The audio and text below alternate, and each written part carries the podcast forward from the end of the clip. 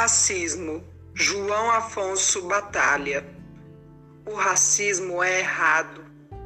Quem o faz devia ser castigado. Não importa a cor da pele, o sítio de onde vens ou até aquilo que tens.